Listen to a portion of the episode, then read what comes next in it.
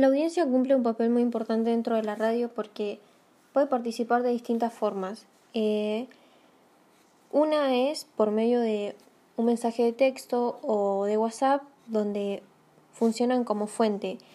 Eh, ellos informan y a la vez le informan a la radio, pero esta forma es muy subjetiva porque la manera en que elegimos para contarla podemos agregar información y omitir otra. Pero es importante eh, saber que la noticia no es el hecho, sino la construcción del relato que se hace de este mismo. Este mensaje para que se pueda transformar en noticia, previamente lo que el periodista tiene que hacer es revisar la información y en cada llamada tiene la obligación legal de guardarla, donde se especifica la fecha y hora en la que se realizó.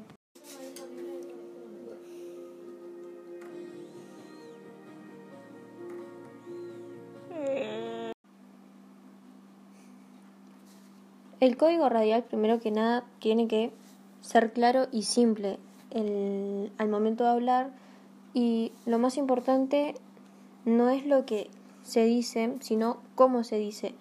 Es por eso que el énfasis del tono le da el sentido al discurso que se está haciendo.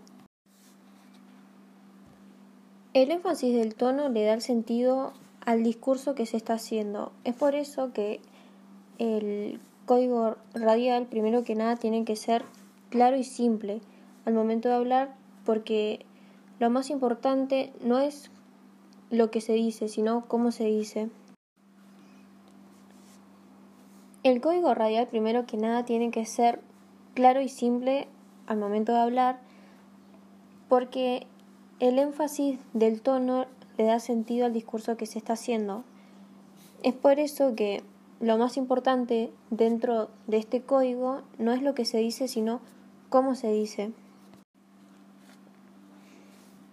El esquema de trabajo dentro de la radio está formado por un productor, que es el que comienza el programa, el conductor que se encarga de llevarlo adelante, los columnistas que determinan temas específicos que pueden ser salud, redes sociales, tecnología, deportes, entre muchos más, operadores que son los que manejan el control y por último los editores que se encargan de pasar los mensajes, cortarlos o también pasar la publicidad y dar efectos en el momento de hablar como pueden ser aplausos o sonidos que el esquema de trabajo dentro de la radio está formado por un productor, que es el que comienza el programa, un conductor, que se encarga de llevarlo adelante, los columnistas, que determinan temas específicos, que pueden ser de salud, nuevas tecnologías, eh, redes sociales, deportes, entre muchos más. Los operadores, que son los que manejan el control, y por último los editores que se encargan de pasar los mensajes, pero primero deben cortarlos en caso de que hayan espacios o tarde mucho en empezar el mensaje y la publicidad.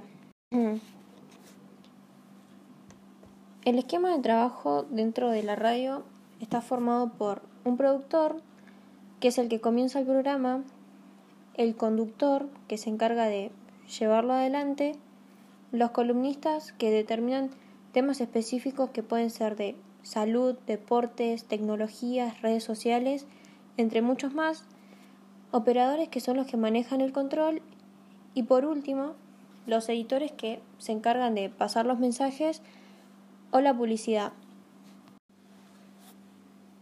La radio cuenta con diferentes frecuencias. Una puede ser AM, que significa amplitud modulada, y lo primordial es la noticia y la voz. Esta tiene más alcance, pero varía por las condiciones climáticas.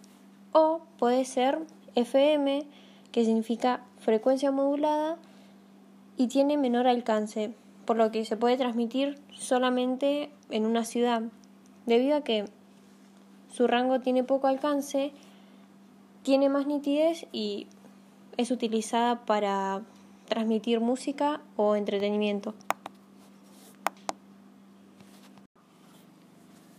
Las radios tienen diferentes frecuencias. Una puede ser AM, donde lo primordial es la voz y la noticia. Esta tiene más alcance, pero varía por las condiciones climáticas porque el alcance no va a ser lo mismo en un día soleado que el de un día nublado.